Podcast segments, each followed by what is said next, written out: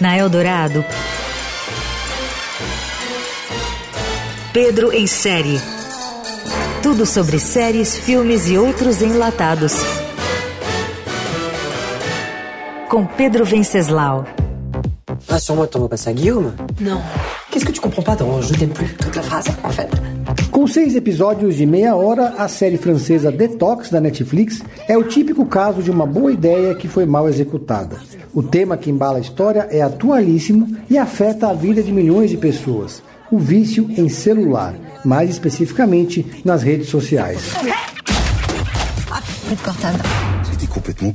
Como o próprio título deixa claro, a trama gira em torno de duas mulheres, Léa e Manon, que são primas, dividem um apartamento em Paris e são completamente obcecadas por likes, tweets e afins. A primeira é uma stalker que não aceitou o fim de um namoro ocorrido um ano antes e espiona o ex na internet. O rapaz bloqueia ela de todas as plataformas e dá queixa na polícia, mas nem assim a ficha cai. A segunda é cantora, atriz e sofre um cancelamento nas redes após um show desastrado.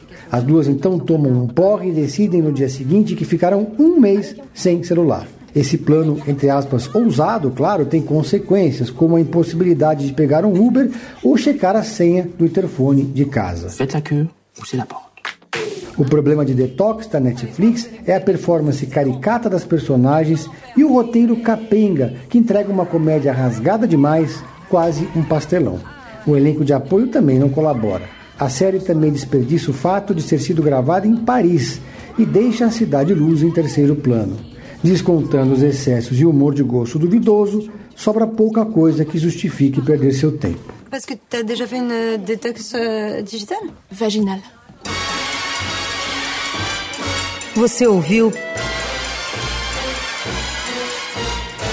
Pedro em série. Tudo sobre séries, filmes e outros enlatados com Pedro Venceslau.